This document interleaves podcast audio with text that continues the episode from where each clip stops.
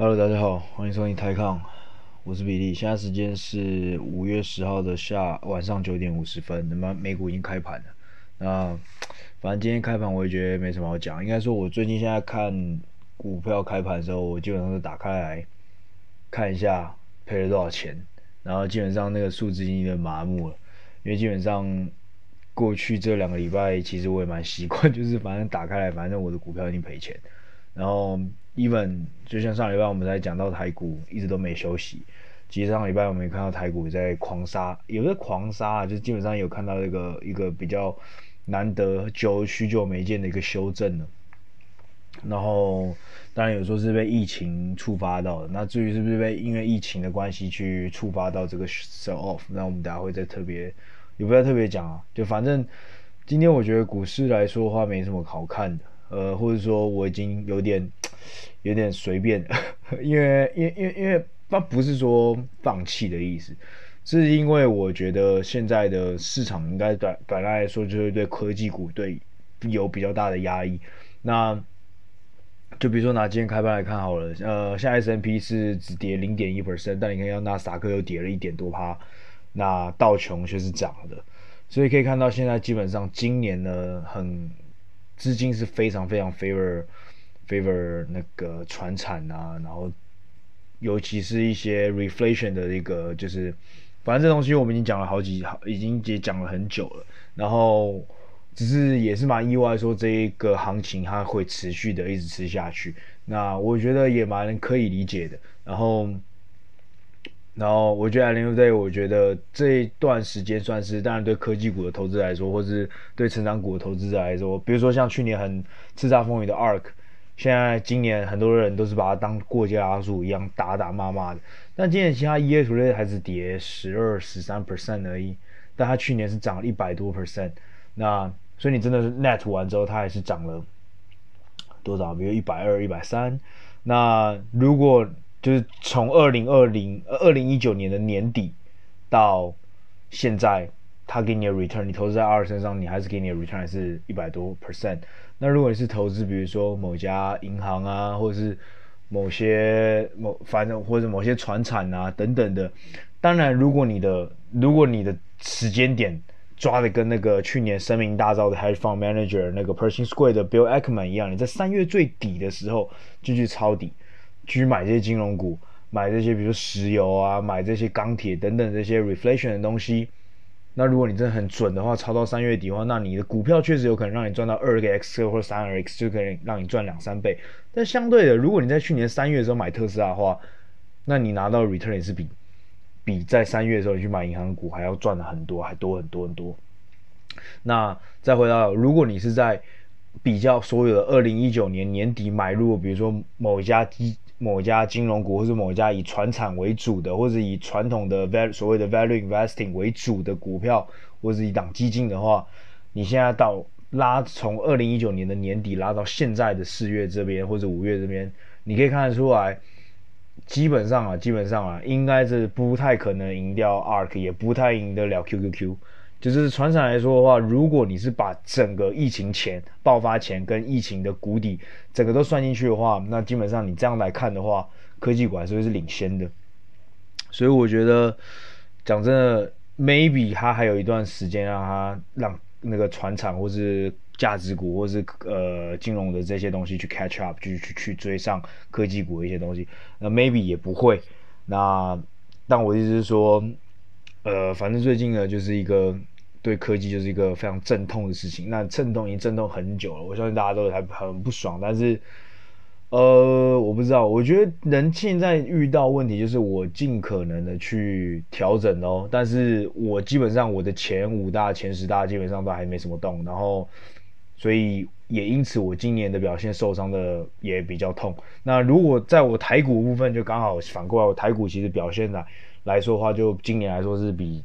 大干我美国的股票，因为我台股那边的配置，我有买了一些所像就是船产，比如说台泥、大成，甚至还有富邦金这样的东西。那时候成功的 offset 掉一个这个单纯的科技股。那相对的，我台股在去年就是输大盘了，就没什么好说的。呃，根本你我去年没有台积电的话，那基本基本上这个台股的 portfolio 是不可能打得赢台股的大盘的。但相对的，你看可以看到今年从年初以来，其实台积电基本上就是卡住了，它也不上不下，它不会让你跌很多，但它也不会让你攻很多，就是这种这种概念，就有点锁住的感觉。但你要说这时候卖掉台积电吗？会不会像白痴一样？我不知道。但你卖掉台积电之后，可能真的过一两个月它就开始暴涨，然后开始冲冲冲冲到你就是到这后悔莫及。把 anyways，反正我觉得现在市场就是你们可以尽量去调整说，呃，就微调吧。我个人来讲，但如果你本身不是一个之前就在投资价值投资者，就是不是在投资那种所谓的，不是像 Warren Buffett 这样子去准找那种市场上的便宜的，然后就是价值很吸引的、估值吸引人的这样的投这样 style 的投资者。我是建议你不要在这个时候一瞬间就是把你一百趴的成长股全部都出掉，然后全部一百趴的变成价值股，因为这东西本来不算是你的舒适圈的东西。呃，我是建议说，如果你真的会觉得说，你你是 either 是要 diversify，就是你要平衡，你要多元化，还是你想要赚一点，现在趁下来吃一点这个传产的行情也好，都好，但是你不能一次性的去做。太大的一个转换，那当然，另外一种方式就是，如果你够赶的话，或是那笔钱不算是一个你现在急需用的钱的话，那你当然就是先放着，就像我一样，就是把它就打开就放着，我也不知道在干嘛。把 anyways，要像像比如说像我插播一样，像今天早上干那个美团，反正如果各位如果是稍微专心的，或是或或是有稍微的有看一点新闻，或是比较有在追踪香港的一些股票的话，你们就可以看一下美团。反正美团在年在在那个周末的时候，那个他的创办人王兴就写了一首诗，他是引用了这个焚书，也就是那时候秦始皇那个焚书坑儒，反正是一个晚唐，我忘记谁写的，反正有点像是暗讽一些，应该说他那个东西剖出来，他他把那篇诗 PO 在所谓的饭否，饭否是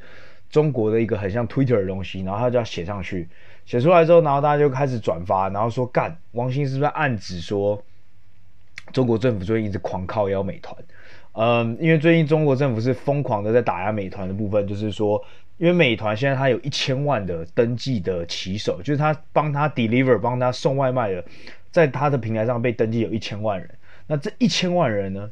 没有一个是他的正式员工，全部都是外包的一些 contractor，就是合约的签约员工。那如果各位现在，毕竟现在我们也慢慢步入社会了，所以你们应该知道说，这种 contractor 其实很多时候是不是被这家公司的的正式的一个法规去保障的，包括很多什么劳工福利啊、健保、劳保、杀小保、杀小之类的，然后出意外等等的，都不像是正式员工一样有受到完整的保护。那同时呢，中国真中中国的人工就是讲真的还是比较低嘛，就薪水还是时薪，因为而且他们都是用实薪算，实薪来说还是真的比较低。呃，好像其实两三个月前吧，北京某个处长还杀小的，好像某个部长或是每个局长之类的，他说真的他自己有去跑了一下，当了美团的那个外卖员，就好像五个小时跑下来只赚了十几块还是二十几块人民币，I forgot，反正就是时薪我不知道三块六块或是五块。或者你就算是抓十块好，十块人民币换算成台币就是五十块，五十块台币时薪，呃，是不是？应该我应该是我记没记错的话，应该是差不多这么低吧？那不然你抓多一点，二十块不可能二十块，二十块就快到台湾的水平了。对，反正基本上还是很低啦。那那个处长还是那个局长跑完这个车之后就瘫下来说：“我干这个真的好累哦。”然后美团怎么可以这样对对对这些劳工？然后反正最近就是。这些政府就是政府们就在一直在打压这件事情。那其实美团呢做的事情并不是真的是说伤天害理。好，当然以劳工权益来讲的话，它当然是伤天害理。但其实呢，国外早就很多人在做这件事情。比如说最有名最有名就是 Uber，其实 Uber 是开启这个先例。其实你可以看到 Uber 去年有一阵子，有一次呢，它的股票往上弹，呃，忘记是两三个月前吧，往上弹。那你们知道那天当天弹了十几趴的原因是什么？弹十几趴的原因是因为 California 就是加州那个地方，让他就是同意他说，OK，Uber 在我加州这个地方可以把这些 driver 这些驾驶不用纳入自己的正式员工，而是可以用 contractor 方，可以用外包的方式。所以这件事这些东西一公布说，当然对这些所谓的驾驶员来讲当然是坏事嘛，但是对公司本身来讲，而且公司的股东来讲就是好事啊，因为。我可以省掉很成很多成本啊！我养一个正式员工，的钱，我可能可以养五到十个的 contractor。那我也讲，我用等于说，我今天同样是花这笔钱，我路上只有一台车跑，跟路上有五台车跑。那你觉得公司的员工，呃，公公司的股东当然希望是哪个 scenario 出现？公司的股东，沃伦巴菲有讲过这句话，就是呃，很多这些 public affair 或者 public 的一些这些公共卫生、公共的利益，不应该是要由不不应该是由公公私人的公司、私营的公司去做这件事情，而是要由大政府去做。私人的公司的最高最高的目标，永远的目标就应该是顾客跟所谓的顾客跟其实就是你的股东，就是 shareholder。所以其实沃伦巴菲有讲过这样的话，所以其实不是说应该就是在很资本主义、很最资本主义的一个政的的的一个社会经经济社会体系下面，其实大家会觉得说，嗯，照理来讲，私人公司就是应该以私营为目标，而并不会以任何的，比如说。比较菜社会的啊，一些一些你知道福利的等等的去考量，所以其实美团当然就觉得我说操你妈的，你这样搞我，于是王兴就发了一篇文，不过他之后删掉了，因为当然发现闹大，然后他事后美团有非美团官方也发了发布了一部微博澄清说，哦那个不是啦，他说那个我们是在暗指说，我们很多时候看一些事情都只看到表面，他说像是呃阿里巴巴一直。狂干狂狂干京东了那么久，但是结果没想到最后跑出来最大更大的威胁，竟然是拼多多挟持而出来。那我们的美团外卖，其实我们一直以来都想说，以为我们的最大对手可能只是只有呃那个阿里巴巴的饿了么。那 maybe 呢，其实未来对我们能够美团能造成更大威胁的是一家我们根本还不认识，或是现在还没看到的一个功能。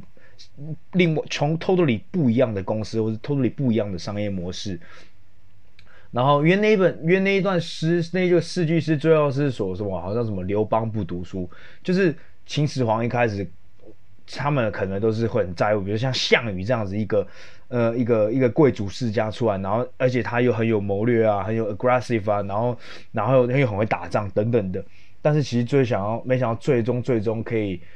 把这个秦朝给取而代之的是一个汉，是是汉朝。那那刘邦本身是一个不会读书、根本不读书的人，就是他的，反正这件事就是讲说他有可能，他如果这样解释也是说得通，就是说其实，呃，有些竞争者是你在，可能是披着羊皮的狼，或者是反正就是在一个大家雷达之下，然后等到他能量蓄积完毕了，他就可以迅速这样窜出。然后一窜出来之后，就很快的就可以把所有的人都打趴掉。那他是有点像在讲，就是拼多多这样，就有点这样的感觉。所以，呃，美团这样圆也是圆的对啦。那反正那就看接下来政府会愿不愿意去拿这件事情做文章喽。对，那反正对，反正我今天干，我今天想说我靠背，美团是我前五大，我就想说我靠背嘞，那我就。那我今天玩个屌，然后我就直接就想说算了，所以就是现在有点佛系这样子。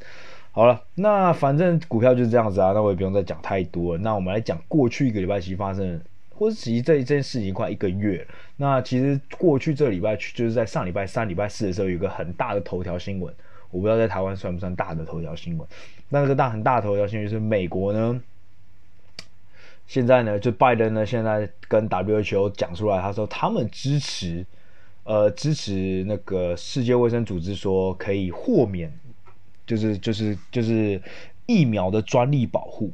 就是我们这叫做 IP waiver，就是因为这些药厂呢，目前他们研发出这些疫苗，其实他们，呃，如果各位比较，呃，反正就是正常的药，如果你研发出个药之后，它会有一个专利，那专利可能比如说十年到二十年。那在十年、二十年的时候，在专利到期之前呢，基本上都只有这个药厂可以做这个药，除非他授权给某些药厂去做。那授权通常一次性的权利金都会比较大，然后同时后面如果你在那个地区，比如说像有点像复星，现在上海的复星，它目前呢就是拿到了在大中华地区呢帮那个 BioNTech 去做 deliver 的他的这个疫苗的这个权利。那在这边卖出去的药，它就是一半一半，但。它目前呢是没办法去仿制这个药的。那等到疫苗呃，等等到 IP 呢，就是等到这个专利呢，通常十几年或二十年之后一到期之后呢，确实时候就是你这个药就失去了呃这个专利保护，然后全世界的各大药厂，只要他的能力所及，都可以做出，都可以接下来做这个药。那基本上这个药就到后面的成熟期了。那这个药到成熟期之后，就是等到它没有这个 IP 保护的时候，它就会进入类类似一个血价竞争。那这种药呢，通常没有专利保护的时候，我们就叫做仿生药。那英文是 generic drugs，generic drugs。那做 generic drugs 呢，基本上是一些比较成熟大药厂。那这些大药这些 generic drugs 基本上就不会是任何药厂的。主要收入来源，因为这些药厂，因为就像，就因为这些药，就像我刚才讲，因为它第一个，它已经，它的，它到后面，它的 IP 已经没有，它没有专利，所以每个人都可以做，每个人都可以起来做，所以这个药的中文才叫做仿生，就是它是，它是做做的是一样的东西，只是里面可能会稍微不一样东西，但是你只要有这个技术，基本上你只要那个 formula 是差不了多少的，你们基本上做出来的东西是差不了，就是感冒药就是。是 A 加还是 B 加还是 C 加还是 D 加还是 E 厂谁做的其实差不多都是一样的。那这个类似就是仿生药的概念。那呃，所以等到到等到他们的 IP 被拔掉之后，基本上这个东西就是就没什么利润可言了。所以现在大部分的药厂呢，它赚的钱都是一个所谓的新药，就是他们不断在开发新药。那基本上药呢就是一个。呃，或者医药，或者是其他医疗的东西，基本上就是一个这样的一个 cycle，这样的一个循环。所以，真正在股票市场里面会受到大家喜爱，就是做一些 R N D，就是做新药的。那如果你是做仿生药 （generic drugs） 的，那大家就会比较没那么有兴趣去看，因为大家觉得你的未来性不佳，这样子。嗯，对。所以目前呢，拜登说提出这个东西的话，其实当然是，嗯，他的意思在哪里？他意思呢，就是说。呃，你在这十年内，就是我不给你这些做疫苗的药厂有这十年的钱去获利，就是我一今天一让你今天只要我一通过，就连 WHO 只为就是世界卫生组织只要通过，所有国家通过了之后呢，那等到确定这个疫苗呢，它是没有这个 IP property 的 protection 的保护的时候呢。Which means 这时候药厂就必须把它的药方丢出来，然后全世界的药厂只要你有能力都可以去做这个药。Which means Moderna、BioNTech 这些做出这个 mRNA 就是最新技术的疫苗的时候，这时候就必须把这个东西丢出来，然后不能去收那个所谓的 IP 的权利金，然后全世界药厂都可以去做。那到时呢，台湾、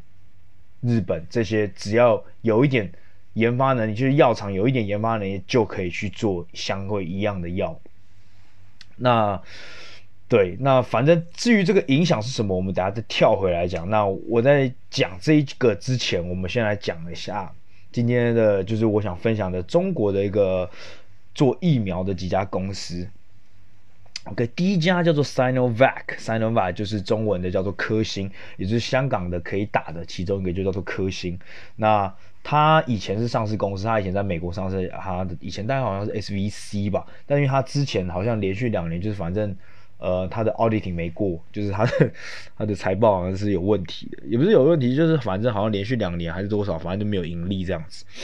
所以被强制停牌了。那现在呢？去前几前几个月的时候，Sinobiofarm，呃，它那个它的股票代码是一一七七一一七七，中生制药是中国蛮大的一个做仿生药的公司。那它除了做仿生药以外，它也有做研发药。那你可以看到中国几有几个比较大的药厂，就是中生制药是其中一个。那另外是在中中国上市的叫做江苏恒瑞，它的股票代码是六零零二七六。那另外一个是石药，就是 CSPC。他也是做仿生药，然后但是他们主要就是仿生药，但他们也有做很多的 R&D，因为他们是比较大的药厂，你可以把它想象是他们有像是，嗯，欧洲的那种如 Roche 啦这种那种很大的很大的药厂。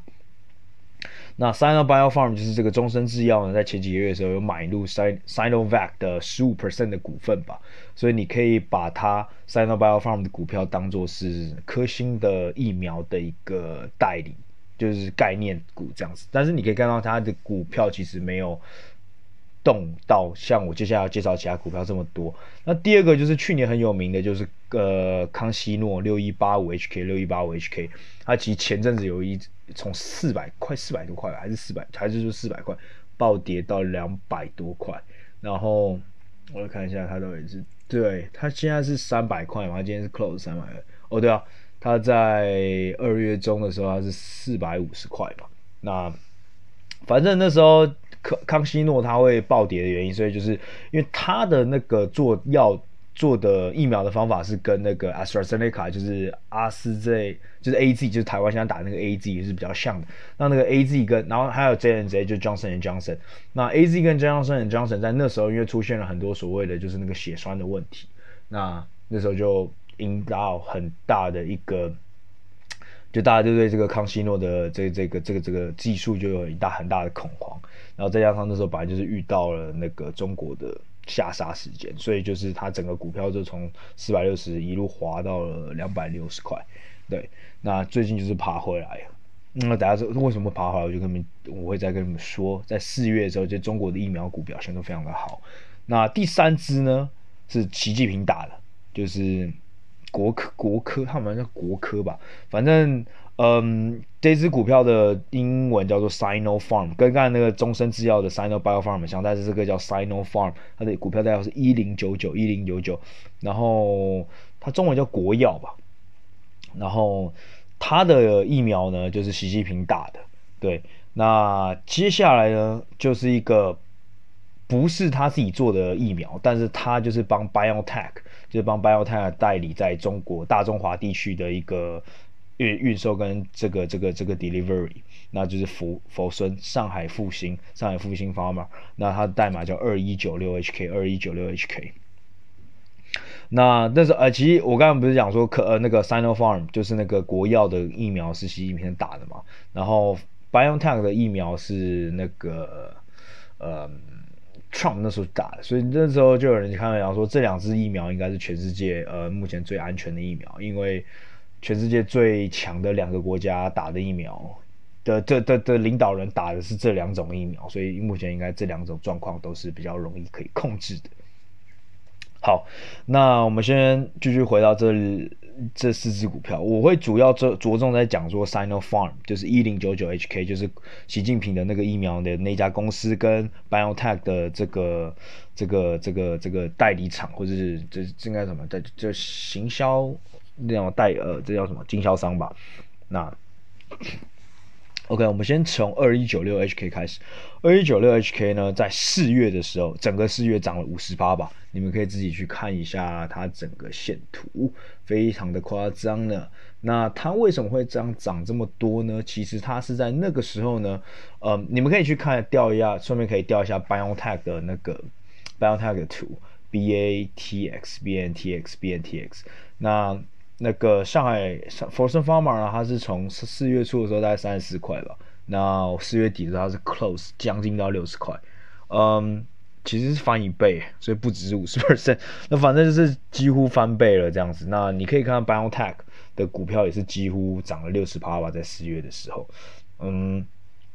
那那时候主要就是因为各世就世界各大的一些疫苗。包括诶，AstraZeneca 是最多问题的嘛？那 Johnson&Johnson 也出现问题嘛？那那时候康希诺也被人家指说可能会有问题。那印度的疫苗 apparently 没没有没有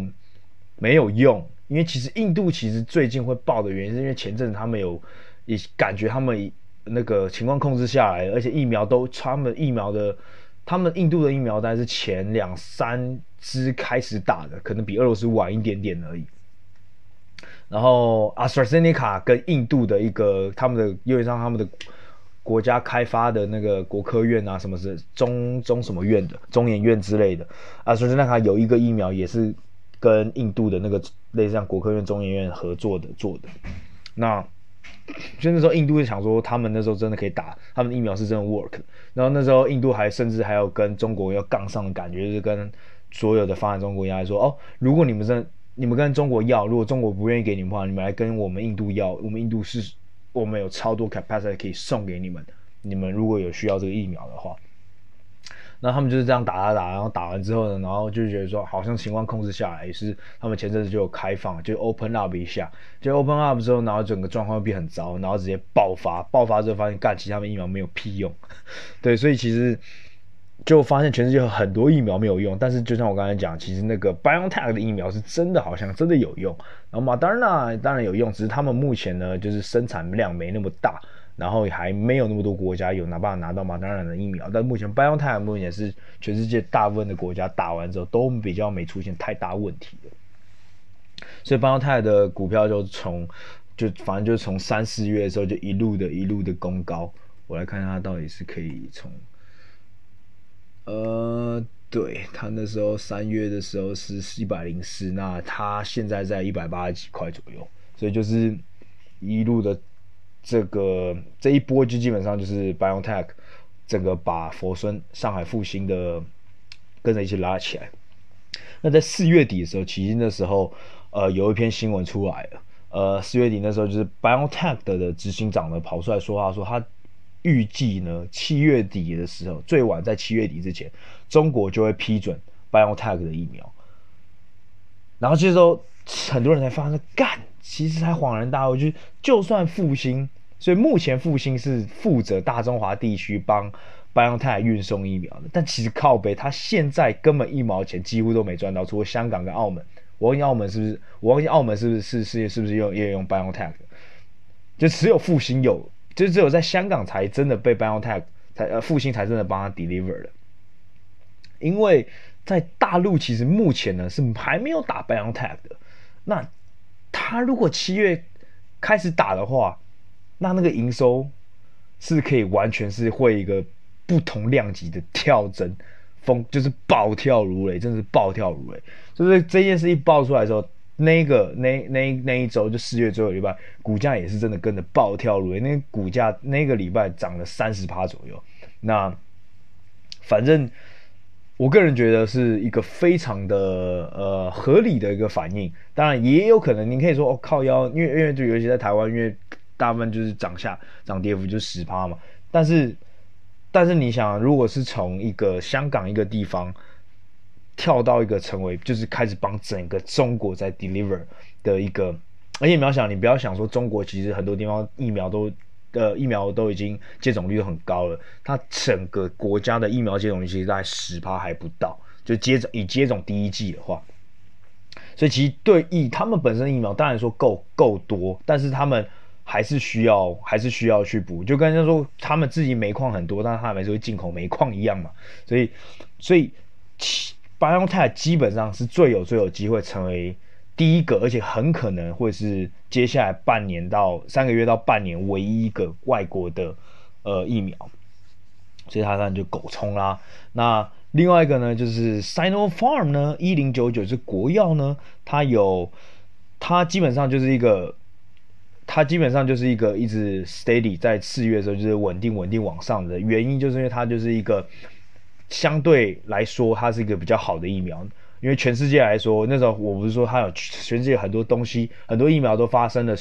发生了一些瑕疵吗？那那时候其实越有很多国家真的是不得已有转向去找中国跟他进口这个国药的疫苗，所以 Sinopharm 在过去四月的时候也从二十块涨到了二十五块，那对。那在四月底的时候呢，他最最后那个礼拜就是跟着复兴这个复兴复兴复兴医药一起狂喷了一下，但是没有，当然是没有像复兴医药那样喷成那样子屌样。好，那为什么要讲这两只股票呢？因为这两只股票呢，其实上面的股东是最，就是他们两家股公司的最大股东是同一个东西，就是。复星国际就是上海复星国际，那股票它也上市公司，股票代号是六五六 HK，六五六 HK。那它六五六 HK 这家公司呢，持有了五十点四 percent 的一个国药，那同时也持有了上海复星医药，就是二一九六这家公司的三十八点六 percent 的股份，所以一个持有五十八，一个持有快四十八的意思。那六五六呢，本身它就是一个一个。控股公司，它旗下呢，除了这两个医药公司以外，它还有投超级多东西。然后它本身是一个非常非常 typical，就是我之前好几集就跟你们讲过 typical typical 的那个亚洲的控股式公司，就很韩国啦，很家族式企业的那种感觉。它是一个控股公司，在控股公司控到爆炸的那种。像六五六这家本身这家复兴国际呢，本身呢筹码也非常的集中，它的。股票呢，其有七十二 percent 被 hold 在一个叫做复兴 Holdings 的公司。复兴 Holdings 里面有八十五 percent 被这个 co-founder，其中一个最有名的一个 founder 叫做郭广昌。郭广昌 hold 八十五趴，这个复兴 Holdings，那复兴 Holdings 又 hold 了七十八六五六，所以基本上，呃，复兴国际就这样上市公司呢，这样这样这家控股公司呢，基本上有超过不知道七十乘以零点八五的多少，反正就超过五十 percent 是被这个郭广昌自己厚了。那如果你们是去打复兴国际或打郭广昌的话呢，你们看到他是他之前有自称说他是中国巴菲特，然后他的复兴呢就是。嗯，这是外外国媒体都有把复兴国际称作是一个小型的 Berkshire Hathaway，也确实，因为 Ber，因为其实郭广昌他的这个复兴国际呢，投了非常非常多不同的物业，嗯，有很多的保险跟金融业，那也就是因为他的保险业务呢，让大家会觉得说，OK，他有资格被资格称作是嗯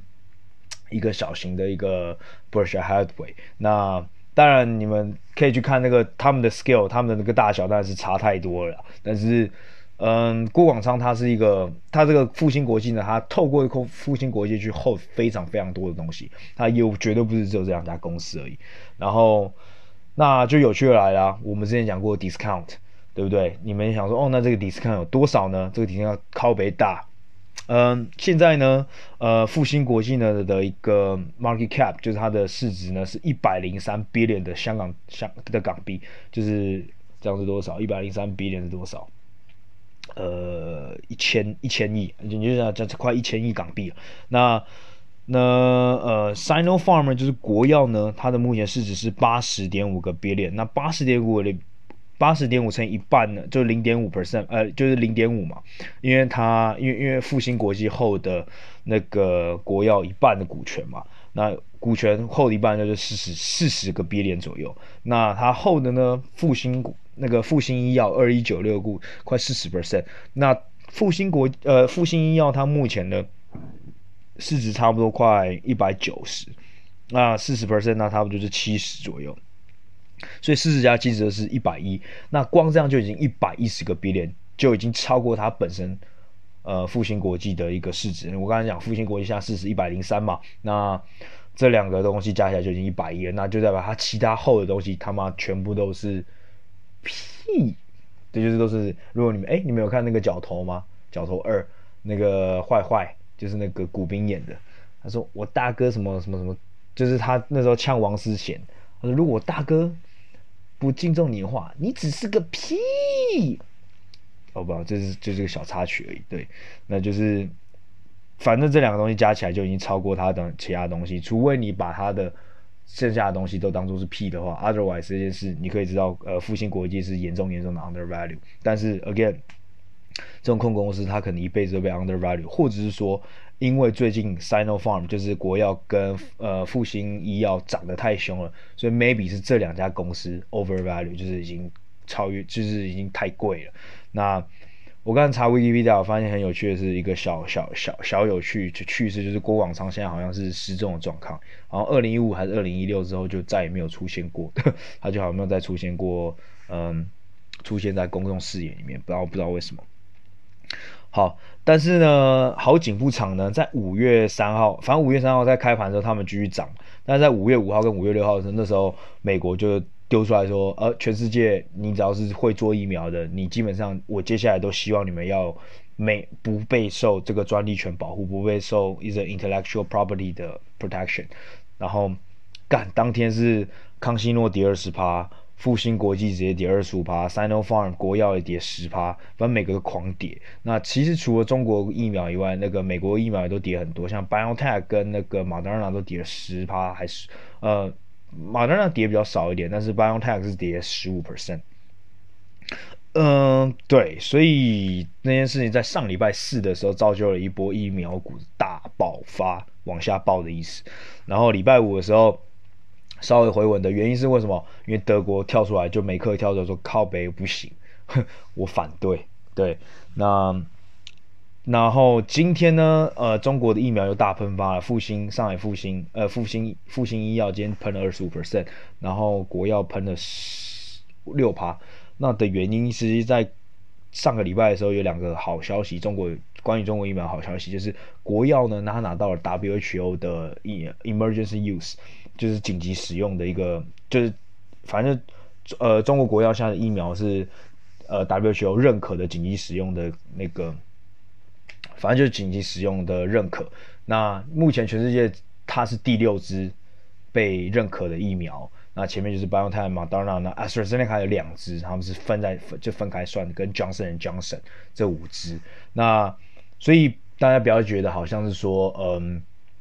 啊，干那个什么那个 WHO 的那个那个那个那个执行长还是秘书长，就是想舔中国懒觉，其实没有，因为其实，嗯，他已经是过了，你看。马当呃，BioNTech 是第一个被拿到 Emergency Approval，他是十二月去年十二月发生的事情，他已经过了五个月了，五个月才终于批给 s i n o f a r m 批给国药，所以其实是他们是真的有一套机制去审这件事情的。那那是这件事对也算是对中国的一个医药的的一个技术的一个认可啊。那当然，同时也是因为发现，呃，还是 AstraZeneca 跟 J&J 好像有些地方真的打出来是真的有问题的，然后再加上最近的很多国家的疫情开始出现了松动，所以需要更多的疫苗，都有可能发，都有可能是背后的原因。那另外一个复兴 Pharma 呢，它的今天这么暴涨二十五趴的原因，其实第一个呢，是因为他周末呢也有个新闻是说，嗯。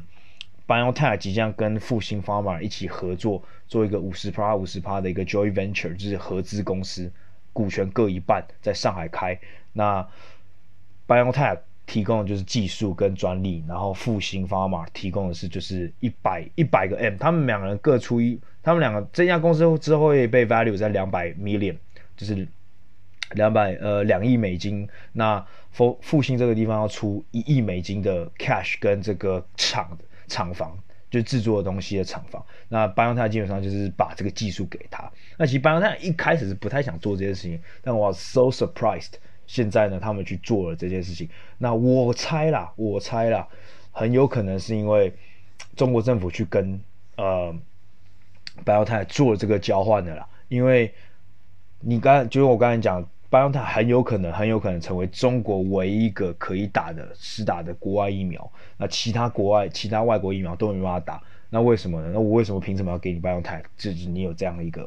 一一个一个一个一个特权的。那他很有可能就是说我需要你这个技术，你要把技术传进来给我。那我也给你很好的 term，就是你接下来可能两三年你在我们中国大中华地区卖出来的话，我们一半的分润就分给你这样子。所以。呃，很有可能是因为这样，那很有可能也是逼不得已，因为中国说，路要么你他妈就是听我的话，要么你就是滚，这样子也是也有可能这样子。所以今天当然对复兴方法来说是一个非常舒爽的一天。那大家看，其实今天盘前是涨了八九趴，但现在好像只涨两只涨两趴而已啊，可能是跟着整个大盘有所影响，因为它今天其实还有更多的好消息，就是欧洲要继续向它订购更多。然后同时呢，它也即将在未来在新加坡设厂，所以 BioNTech 基本上已经玩蛮往亚洲去做延伸的。好，那所以基本上疫苗呢，在经过这个 roller coaster 像云霄飞车般的一周，在今天又算是被很许多许多的好消息又救了起来。那我上一呃，现在今天讲录的有点小超时，那我现在其实要想讲的是呃。呃，关于这个 IP waiver，就是 IP protection waiver 的一个利与弊啦。那其实当然利呢，就是看到，尤其是因为印度最近的疫情爆发的影响，让嗯拜登政府也是在迫于许多的舆论压力，说必须不得不去提出这件事情，说好，那我们就是希望可以可以让全世界都可以更公平的取得这个疫苗。那我相信呃。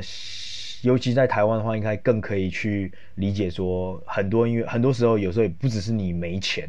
很多时候是反而是也有可能因为政治的压力、政治的无奈之下，你无法去正当，又无法从透过正当管道去取得你想要的疫苗。就算你有再多的钱，你可能都没有办法拿到这个疫苗。那所以其实全世界这疫苗施打率并不是。除了除了除了当然各国的执行力以外，同时也是反映在你的国力上面。你可以看到英国跟美国的施打率现在已经就是最少每一百人最少打第一剂的已经达到快五六十 percent 的原因就是他们就是很有办法，他们有办法在最一前一两个月就已经 guarantee 他们的国民买了他们国民的两三倍的疫苗了。那其实这是很反映在国力上面的。那呃，像很多一些东南亚国家或是中南美洲国家，疫情很严重的国家，他们是他们在一开始疫情严刚爆发的时候，那时候疫苗在研发的时候，他们可能在去年十月、十一月，WHO guarantee 跟他们讲说，放心，你们这些国家，我会让你们跟呃欧美那些国家同时，就是你们的 schedule 拿到疫苗 schedule 不会差太多。但等到真的疫情爆了之后，尤其在欧美的状况根本没有被压下来的时候，他们基本上是把这些疫苗给扣住了，然后他们自己人打。所以其实这是一个很，呃，疫苗其实这呃这次的疫情，其实再加上疫苗这整件事情，其实都是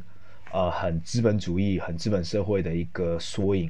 然后当然，所以说基于人道、基于这个对这个社会这个公益来讲说，当然是，而且其实对整个全球的一个公共利益来讲，因为 before 你全世界的七十趴的人类都打了疫苗之，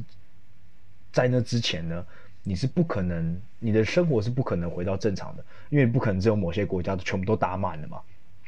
那么这些国家全部都打满的话，那剩下的地方就是你还是无法 back to normal，因为你还是比如说印度人还是可能会去出现在新加坡。那美国就算你打满了，那你出现在新加坡，或是你就是因为如果这些人都打不了，没有钱打满疫苗，或者政府没有钱帮他购买疫苗的话，那是你需要限制这些人进来。这是半半歧视之类的问题等等，它后面衍生出非常多的问题。那我相信台湾呢，最近因为疫情的喷发关系，也有在讨论说，那到底该不该禁止呃某些国家入境等等的。那这是另外一个议题。原本今天要讲的，就是今天也没时间讲。呃，反正就 anyways，呃，反正那个议题也算是比较敏感，所以我想说不讲也刚好。那那 IP waiver 如果今天，这是我刚才讲的是 IP waiver，就是如果说美国这样通行过的话，是对这个世界的好事，就是或者是就是可以改善，就是可以帮这个世界上可以可能可以更快的，可以更更更公平一点，然后更平均一点，然后可以世界上可以更快的回到正常。那坏处是什么？坏处就是基本上就是你会让你会让以后想要创造或是。或但你可以说，当然是因为这次疫情是算是一个很人类史上一个例外。但是如果你一有这个先例，就是没有这个专利，当我今天投量大陆的大量的一些 R&D、大量的设计、大量的研发、大量的心血进去、大量的投资时间跟钱都进去之后，结果今天因为这个原因，你可以，但现在是真的逼不得已是有这个原因，但是未来可能不知道会不会会被某些政客啊，或是等等去有心人士去利用呢？嗯，就是可以因此呢，去欺负一些公司，让这些公司没办法不受专利权保护。那其实变相的是会抑制呃人类的一些创造的一个动力。对，所以其实专利权是一个基本上一些人类现代史上都是一个很新的东西，但是因为这次的 pandemic 的关系，很有可能会经历一个很大的一个挑战。那再来第二点就是其实。拜登他们也是非常的、非常的一个犹豫的原因，就是在我刚才讲的，有点像是，嗯，biotech 一开始很怕